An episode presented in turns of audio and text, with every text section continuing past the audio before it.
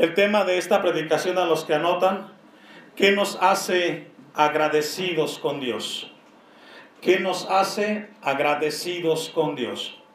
Esta tarde usted y yo, hermanos, estamos en el mejor lugar, que es la casa de Dios.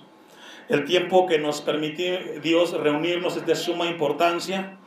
Y vamos a revisar esta porción de la palabra donde el apóstol Pablo les escribe a los colosenses eh, cosas muy importantes por las cuales tenemos que ser agradecidos con Dios.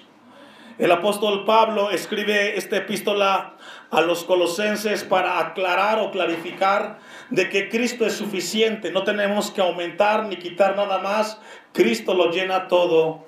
El versículo 9, eh, allá atrás de Colosenses 1, escribe Pablo la causa por la cual nosotros eh, necesitamos orar, dice el versículo 9, por lo cual también nosotros, desde el día que oímos, no cesamos de orar por vosotros y de pedir que seáis llenos del conocimiento de su voluntad en toda sabiduría e inteligencia espiritual.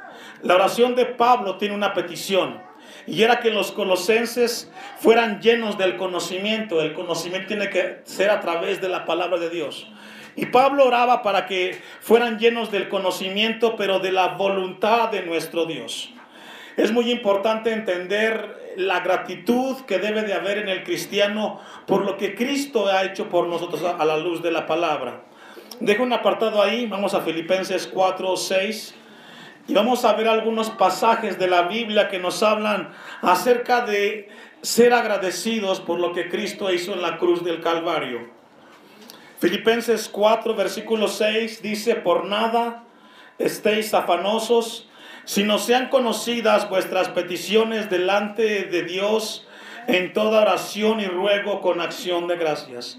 La oración y súplica que encontramos aquí en Filipenses 4, 6 tiene que ver con una gratitud, con acción de gracias.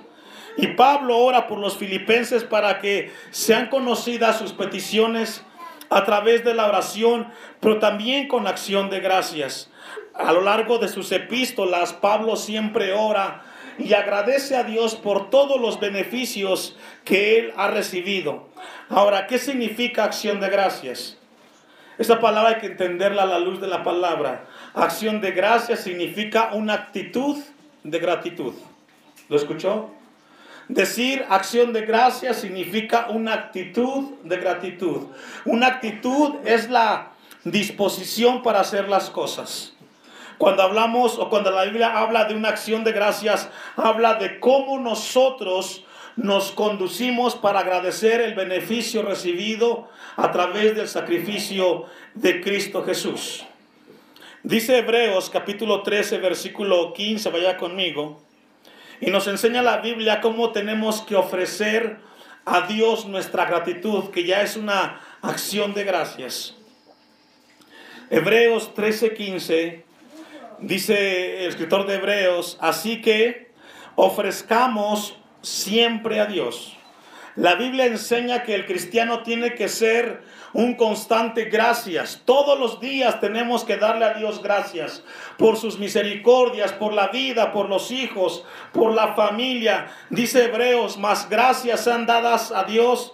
Perdón, así que ofrezcamos siempre a Dios por medio de él sacrificio de alabanza, es decir, frutos de labios que confiesan su nombre nos llama la palabra a nosotros a que hagamos un sacrificio de alabanza, es decir, frutos del labio que confiesan su nombre. Y esto tiene que ser constantemente, siempre. A veces es un poco difícil el poder definir versículos como estos. Pero déjeme ilustrarle un poco para entender qué significa el poder hacer un sacrificio de alabanza o frutos del labio que confiesa su nombre. Imagínense, imagínense, no sé cuántos de ustedes han tenido la experiencia de meterse a nadar en una alberca. ¿Te ha tenido esa experiencia? Imagínense que todos tenemos que nadar en la misma alberca. Todos. Tenemos que entrar a nadar en esa alberca al darnos cuenta que no todos tienen el higiene adecuado, pero tenemos que nadar ahí. Lo que hacemos es cuidarnos. El contacto con el agua es inevitable. Entonces nos protegemos nosotros con lo que sea necesario y cuando salimos de ese lugar lo que hacemos primero es echarnos un recatarazo, ¿verdad? Bañarnos. No podemos evitar el contacto del agua porque ahí está. Así sucede con el cristiano en el mundo. Estamos en el mundo y tenemos contacto con el mundo siempre. No podemos evitar el contacto, pero sí podemos cuidarnos cómo hablamos, cómo oímos y cómo nos conducimos. Y cuando Hebreos dice que tenemos que hacer un sacrificio, es decir, cuidar la manera como nos conducimos hacia los demás. El apóstol Pablo, vamos a regresar rápidamente a Colosenses 1.12, perdón. El apóstol Pablo a los colosenses les, expresa que deben de tener una acción de gracias por, por tres puntos importantes o por, tres, o por tres verdades del Evangelio, que las encontramos en el versículo, del versículo 12 al versículo 14.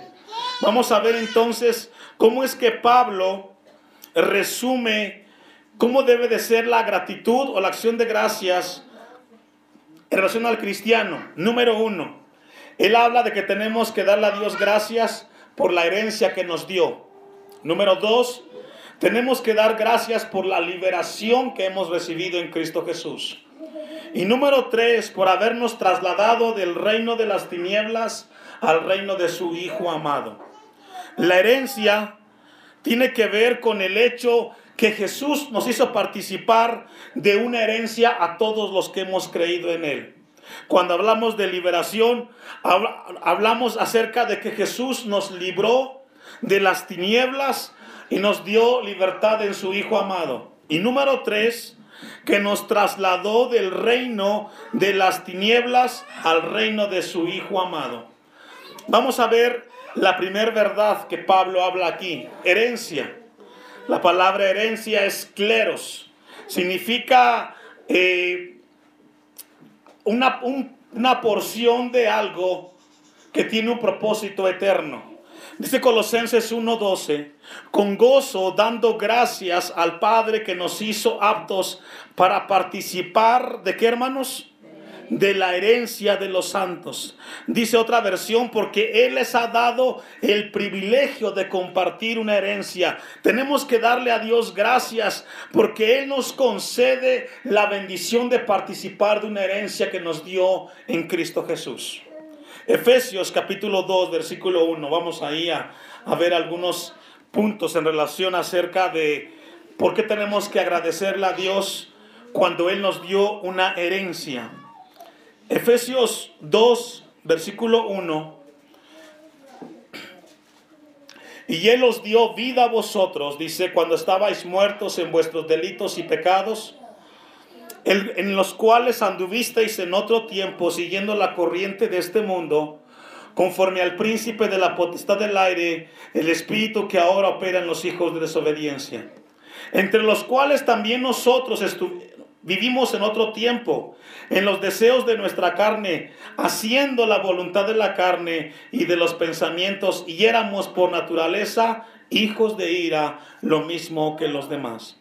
Cuando Pablo habla acerca de que nosotros fuimos trasladados de, y hemos recibido una herencia, tenemos que entender qué significa recibir esa herencia de parte de nuestro Dios y cómo podemos nosotros atesorarla a través de Cristo Jesús. Ahí mismo en Efesios, capítulo 2, versículo 11.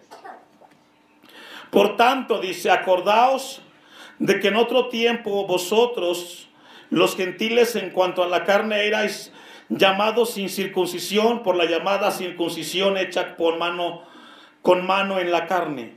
En aquel tiempo estabais sin Cristo, alejados de la ciudadanía de Israel y ajenos a las promesas de, a los pactos de la promesa, sin esperanza y sin Dios en el mundo. Es decir, en otro tiempo Pablo dice que nosotros los gentiles no teníamos ninguna herencia con las cosas de Dios. Éramos gente sin Dios, vivíamos sin esperanza, pero ahora nosotros que hemos recibido a que tenemos una herencia, tenemos que atesorarla y además tenemos que darle a Dios gracias por esa herencia. Vamos a Filipenses capítulo 1, versículo 2, para ir viendo un poco más el pasaje. Cuando Dios nos hace participar de la herencia es un regalo que recibimos a través de la gracia. Pablo dice que con gozo tenemos que dar gracias al Padre que nos hizo aptos para participar. Ese verbo participar, María, en el griego, significa algo que es asignado en su totalidad. Es decir, nosotros participamos de la herencia que recibimos en Cristo Jesús en toda su totalidad. ¿Y qué es una herencia? De acuerdo a la Biblia, encontramos que una herencia tiene que ver con algo que le deja el padre al hijo para que lo pueda disfrutar. Pero lo que aquí en la tierra tenemos es algo pasajero. La Biblia habla, de una herencia que va mucho más allá. Primera de Pedro capítulo 1 versículo 3 el apóstol Pedro nos describe la magnitud de la herencia que hemos recibido en Cristo Jesús. En la tierra tenemos ejemplos de herencia que nos dejan los padres, algo palpable, algo tangible, puede ser un terreno, puede ser una cosa, pero la herencia que encontramos en la Biblia es de un nivel superior porque tiene que ver con esta vida y con la vida que viene más allá. Dice primera de Pedro 1.13, bendito el Dios y Padre de nuestro Señor Jesucristo, que según su grande misericordia nos hizo renacer para una esperanza viva. Aquí Pedro habla de que, de que Dios tiene que ser bendecido porque Él nos, nos hizo renacer o nacer de Dios para una esperanza viva, por la resurrección de Jesucristo de los muertos, para una herencia que hermanos, incorruptible incontaminada e inmarcesible, reservada en los cielos. ¿Para quiénes, hermanos? Es decir, la herencia que hemos recibido nosotros en Cristo Jesús es algo que no es perecedero, no es inalterable, no es incorruptible, no está sujeta a los cambios, es algo que Dios nos dio y que es para la eternidad. Tenemos que darle a Dios gracias porque nos hace a nosotros participar de esa herencia. Vamos a regresar para concluir el versículo 12 de Colosenses 1. Entonces Dios nos da una herencia que no es perecedera, que es incontaminable, pero también nos habla de que quiénes son los que participan de esa herencia. Dice Colosenses 1.12, eh, que nos hizo aptos para participar de la herencia de los santos en la luz hay una pregunta que surge ahí. ¿Quiénes son los santos? ¿Se ha preguntado usted quiénes son los santos? Los santos son aquellos que Dios ha alcanzado por su gracia. Pero los santos tienen dos características importantes que tenemos que entender a la luz de la palabra. Una persona santa, según la Biblia, es una persona que vive la luz de Cristo y representa la verdad. Ahorita le explico. Número dos, los santos son personas que moralmente representan la pureza del Evangelio. Entonces los santos son aquellas personas que representan o se caracterizan por un conocimiento de la verdad, pero con una, pero con una conducta de pureza que glorifica el nombre de Dios. Mire lo que dice eh, Hechos 26, 15. Vamos a, entenderlo un poco más con la palabra. Porque dice la Biblia que la herencia es para los santos, no es, no es para todos. Y los santos son personas que la Biblia describe como personas que son luz y que representan la verdad del Evangelio. Además son personas que moralmente practican la pureza del Evangelio. Los santos hermanos se conocen por la manera como viven. Dice Hechos 26, 15. Yo entonces dije, ¿quién eres, Señor? Y el Señor dijo, yo soy Jesús a quien tú persigues. Pablo está aquí explicando el testimonio de cómo fue alcanzado por Jesucristo en su defensa. Pero levántate y ponte sobre tus pies, porque para esto he aparecido a ti, para ponerte por ministro y testigo de las cosas que has visto y de aquellas en que me, apareceré a ti, librándote de tu pueblo y de los gentiles a quienes ahora te envío. Para que abra sus ojos, fíjese, ponga atención ahí, para que abra sus ojos, para que se conviertan de las tinieblas, ¿a dónde hermanos? A la luz. Y de la potestad de Satanás a Dios, para que reciban por la fe que es en mí perdón de pecados. ¿Y qué más? Si logra ver que para los santos son personas que Dios tiene que abrirles su entendimiento para entender las verdades. Dios habla y Pablo aquí en su testimonio habla para que se conviertan de las tinieblas a la luz y de la potestad de Satanás a Dios. Nos habla de, de, un traslado del dominio de Satanás al de Dios. Ahora ya no nos gobierna el pecado, ahora nos gobierna la voluntad de nuestro Dios. Y tenemos que ser agradecidos por lo que Dios ha hecho con nosotros y nos ha dado una herencia. Vamos a un ejemplo más. Juan capítulo 6, versículo 47. La herencia que Dios nos ha dado a nosotros es la vida eterna. Es la vida eterna. Ahora, la pregunta que surge de todo esto es que hay que, ¿qué se entiende por vida eterna? Hay personas que, que entienden que la vida eterna tiene que ver con tiempo o con una longitud de vida. No, esa es una limitante eh, pensamiento o idea de lo que es vida eterna.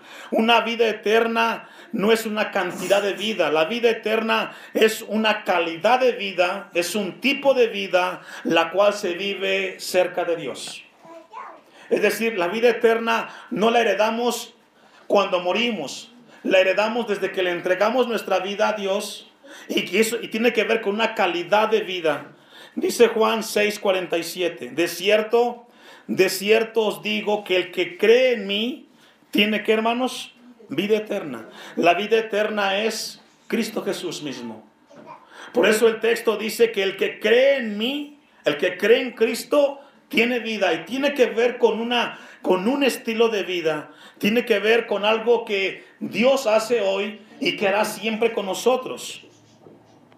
Vamos a regresar a Colosenses capítulo 1 para continuar con el pasaje. El apóstol Pablo, vamos a regresar a Colosenses 1, versículo 13.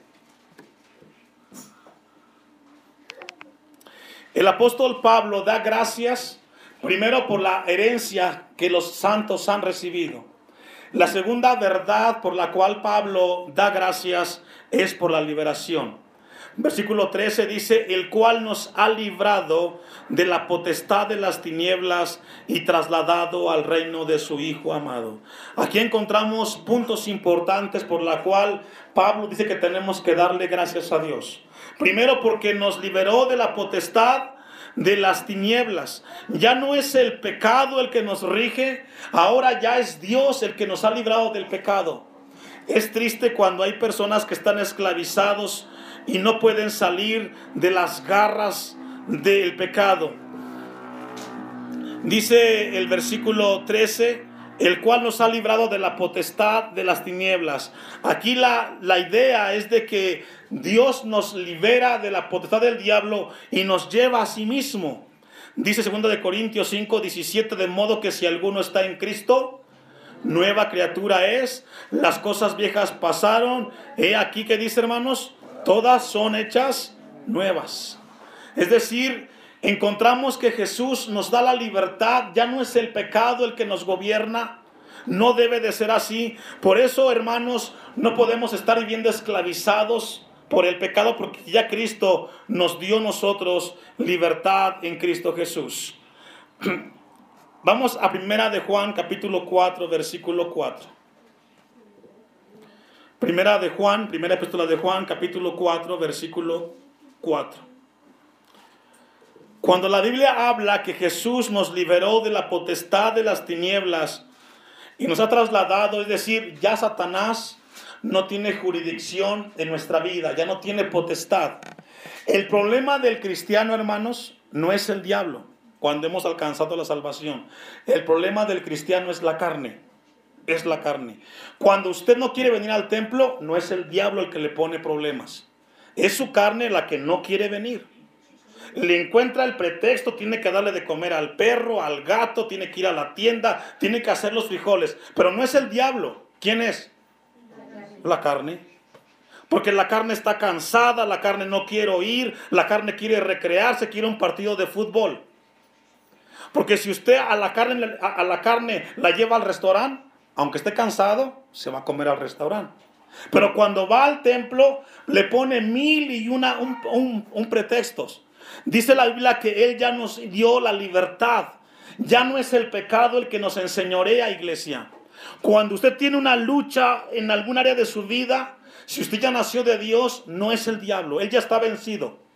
Es su carne la que tiene que sujetarla. Dice primera de Juan 4:4. Hijitos, vosotros sois de quién? ¿Entiende eso? Ya no es del diablo. ¿Es de quién? De Dios. Vosotros sois de Dios. Y los, sabéis, y, y los habéis vencido porque mayor es el que está en vosotros que el que está en donde, hermanos. ¿Logra entender esa verdad? ¿Quién es mayor?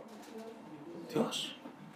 Entonces, a veces la iglesia carece de información y le da un poder a Satanás que no tiene le da un derecho que no tiene. Tienes un problema y, y es que el diablo me tiene ahí, hermano. No, el diablo ya está vencido.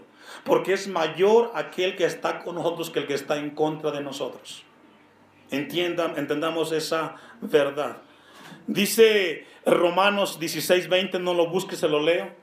Y el Dios de paz aplastará en breve a Satanás bajo vuestros pies. La gracia de nuestro Señor Jesucristo sea con vosotros.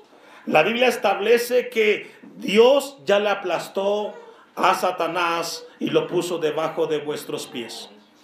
La tercera característica o tercera verdad por la cual Pablo le da gracias a Dios por los colosenses es porque los trasladó del reino de las tinieblas al reino de su Hijo amado. Allí mismo en Colosenses 1.13.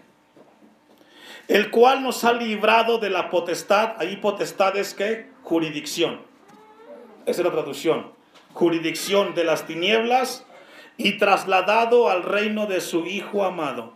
Allí la palabra trasladado es una palabra que significa un cambio de situación o un cambio de lugar. Es lo que significa la palabra trasladar. Cambio de situación o cambio de lugar. Denota un cambio de mente entonces la Biblia dice que Él ya nos cambió de un lugar a otro. Ya nos cambió para ahora donde está Cristo Jesús, al reino de nuestro Señor y Salvador Jesucristo. Y tenemos que darle gracias a Él. Vamos a Hebreos capítulo 12, versículo 28. Hebreos 12, versículo 28. Así que, recibiendo nosotros un reino como hermanos, inconmovible, tengamos que gratitud. Si hemos recibido un reino en el cual no se mueve, tenemos que tener gratitud. Y mediante ella, mediante la gratitud, ¿qué tenemos que hacer? ¿Me ayuda a leer? Servir a Dios. Si usted dice que está agradecido a Dios, la única manera para corresponder la gratitud es servir a Dios. Usted puede decir, pastor, yo no predico, yo no canto. Donde tú estás, tú sirves a Dios. Como esposa, tú sirves a Dios. Como madre, tú sirves a Dios como maestro, como maestra, como carpintero, donde Dios te tiene, tú sirves a Dios. Como ama de casa, tú sirves a Dios. La manera como tú te comportas en, ese área, en esa área, usted está sirviendo a Dios. Imagínese si usted en su casa y le toca ser madre de eh, eh, ama de casa y usted lejos de agradar a Dios, usted da, mal testimonio, no está sirviendo a Dios. Si usted dice que ama a Dios, hermana, hermano, ahí donde Dios lo tiene, donde Dios la tiene, usted sirva a Dios. ¿Cómo lo servimos? Obedeciendo su palabra. Todos servimos a Dios de alguna manera. Donde estamos, el, joven que estudia, el estudio es servir a Dios. ¿Qué tiene que hacer el joven? Estudiar. No tienes que reprobar. Porque tu llamado es prepararte. Ahí tú sirves a Dios. Dando testimonio. Dice Hebreos 12:28. Tengamos gratitud y mediante la gratitud sirvamos a Dios. ¿Me ayuda a leer? Así se sirve. Así se sirve a Dios. Agradándole, Señor, haz tu voluntad. A veces me cuesta hacerla, pero yo quiero agradarte, Señor. Aquí donde estoy, me tocó ser ama de casa, me tocó ser carpintero, albañil, electricista. Ayúdame a servirte, agradándote en todo lo que hago. Todos servimos a Dios. Por eso tenemos que agradecerle a Dios, porque Él nos trasladó a un reino en el cual es incomovible. Versículo 29. Porque nuestro Dios es fuego que hermanos consumidor.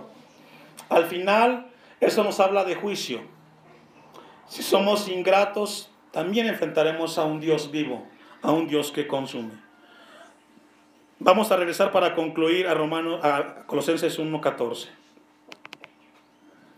Pablo entonces da gracias por la herencia al Padre, da gracias por la liberación y da gracias porque nos trasladó del reino de las tinieblas al reino de su Hijo amado. Versículo 14, en quien tenemos redención, la palabra redención significa el perdón, en quien tenemos perdón por su sangre, por el sacrificio en la cruz del Calvario, en quien tenemos redención por su sangre, el perdón de, de pecados. Pablo está orando y está orando por los colosenses, a que ahora ellos sean agradecidos. La manera como usted y yo vamos a agradecer lo que Cristo hizo en la cruz del Calvario es como vivimos, hermanos.